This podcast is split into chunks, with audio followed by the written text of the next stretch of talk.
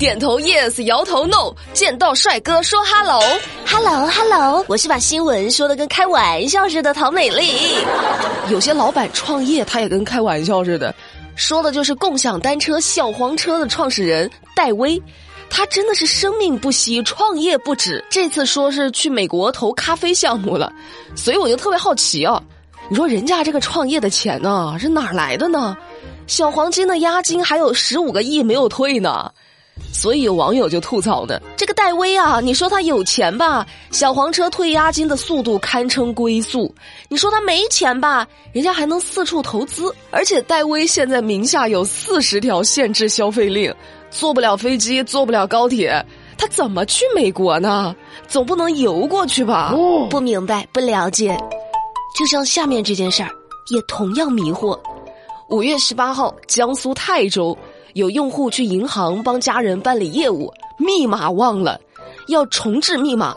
但是工作人员说：“啊，我们这个重置密码的这个服务啊，必须要本人到场。这个户主年纪大了，而且行动不方便，那不好意思啊，办不好，没有办法啊。这确实他就是需要本人到场。于是家属只好把老人连人带担架的抬到了银行，引起了大家的围观。于是很多人都说，银行太不懂变通了，这不是折腾人吗？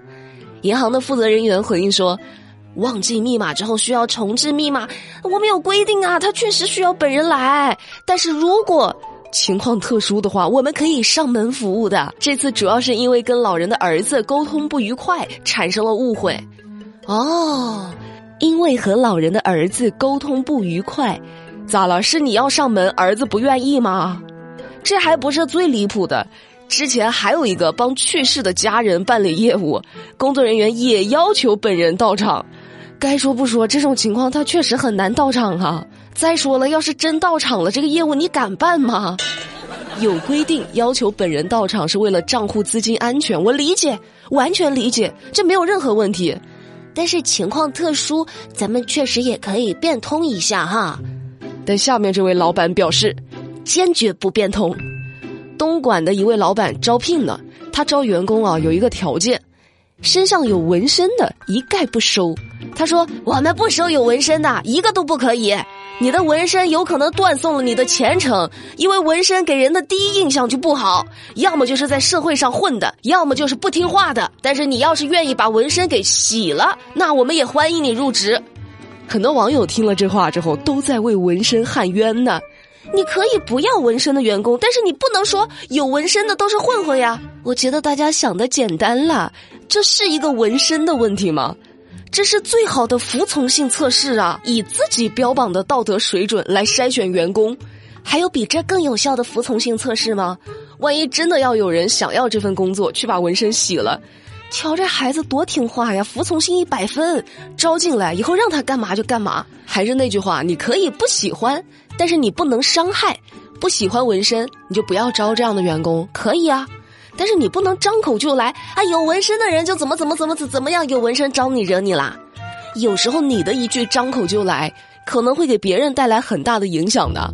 最近有人在网上发文说，山东省临沂市罗庄区双月湖派出所的所长赵某戴劳力士手表，开奥迪 A 八，建议上头查一查。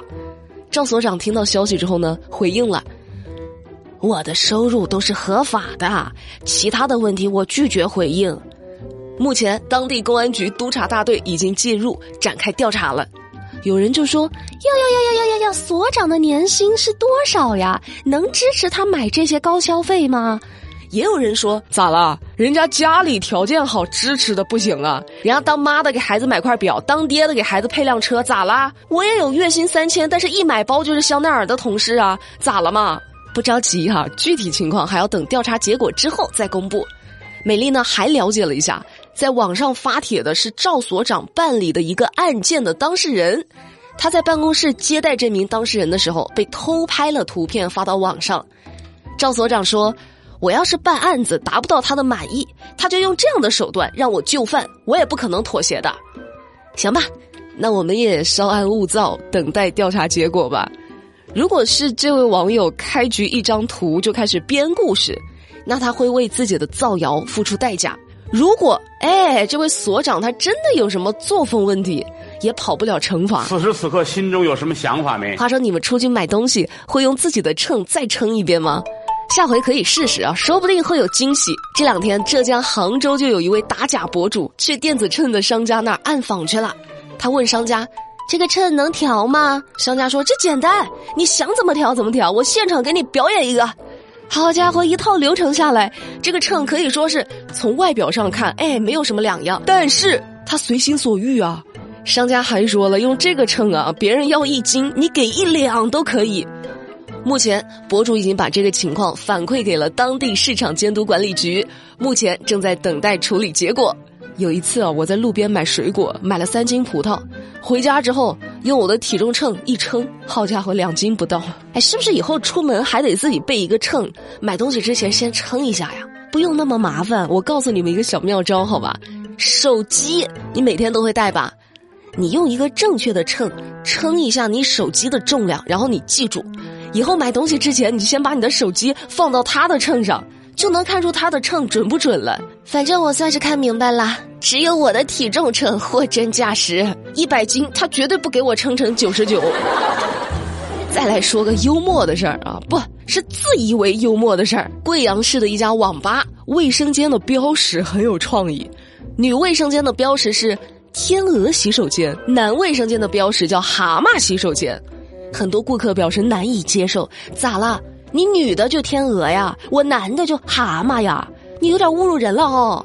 网吧老板就说：“哎呀，这只是一个幽默的表达方式而已，你们不喜欢我换了就是了。”不是，老板，主要你这个标识它根本分不清男女啊，就蛤蟆、天鹅，那万一我一女孩去，我一想，哎，我喜欢吃蛙来哒，是不是就代表我要去蛤蟆那一间？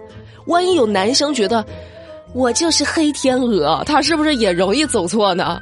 创意是好事儿，但是你不要标新立异。叫你的名字，你敢带吗？嘿哈！再说个孩子抚养权的事儿啊，法院没有把抚养权判给孩子的父母，而是判给了保姆。这是啥情况呢？是狗血伦理大剧吗？啊，不是。重庆的周梅，她是一位九零后的姑娘，她和小伙子杨某有过一段恋情。二零一七年四月啊，两个人在同居期间生育了一个女儿。我们就暂且啊叫这个小孩小花，周梅呢沉迷于赌博，天天就是打麻将、打扑克，没有空照顾孩子，就找来了王女士，请王女士当保姆，把孩子放在她那儿长期照顾，每个月是三千五。结果没多久，周梅和男朋友分手了，他们在给了保姆三个月的工资之后，就再也不愿意给钱了。你找他要吧，这俩人就开始推卸责任。哎呀，分手了，不管了，你找对方吧。既不给工资，也不把孩子接走。保姆王女士她于心不忍呢，这些年就一直自己垫付小花的生活费，对小花是细心抚养，还送小花上了幼儿园，和小花以母女相称。眼瞅着这孩子就五岁了，因为要照顾小花，王女士也没有办法工作，加上她自己本来也有两个孩子，经济压力确实很大。于是，最近王女士向法院提起了诉讼，要求孩子的亲生父母周某、杨某支付她代为抚养照顾小花的费用以及工资等等。法院呢就判决孩子的亲生父母支付王女士一共是二十四万余元。然而判决生效之后，这俩还是没给钱。于是王女士现在钱也不要了，直接又向民政局提出了申请，要求民政局向法院提出申请，撤销这俩的监护人资格。这俩孩子你不要是吧？那行，你们也不用给钱了，这孩子我要了。最后在法庭上，孩子的妈妈周梅同意撤销监护权，啊，就等于说就不要自己的监护权，也不要这个孩子了。哎呀，又开心又难过。开心呢，开心在小花以后可以放心的跟王女士生活了。我相信王女士一定会把小花照顾的很好。难过就难过在。作为孩子的亲生父母，居然能这么自私啊！就只顾自己快活，对孩子不管不顾啊！说不要孩子就不要了。你这种丑陋的行为，只能用四个字形容，哪四个字？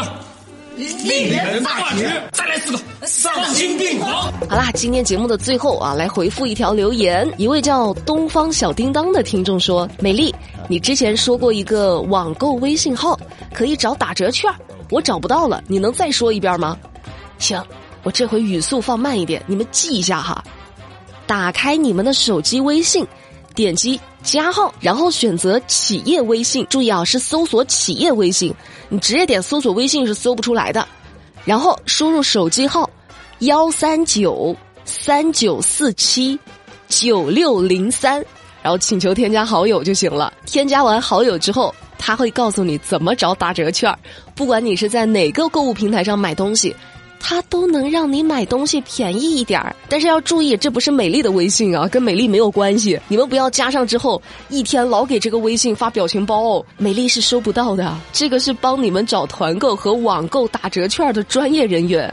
再说一遍怎么添加哈，打开手机微信，搜索企业微信，幺三九三九四七九六零三，点击添加就行了。好啦，今天的节目就跟你们说到这啦，我是。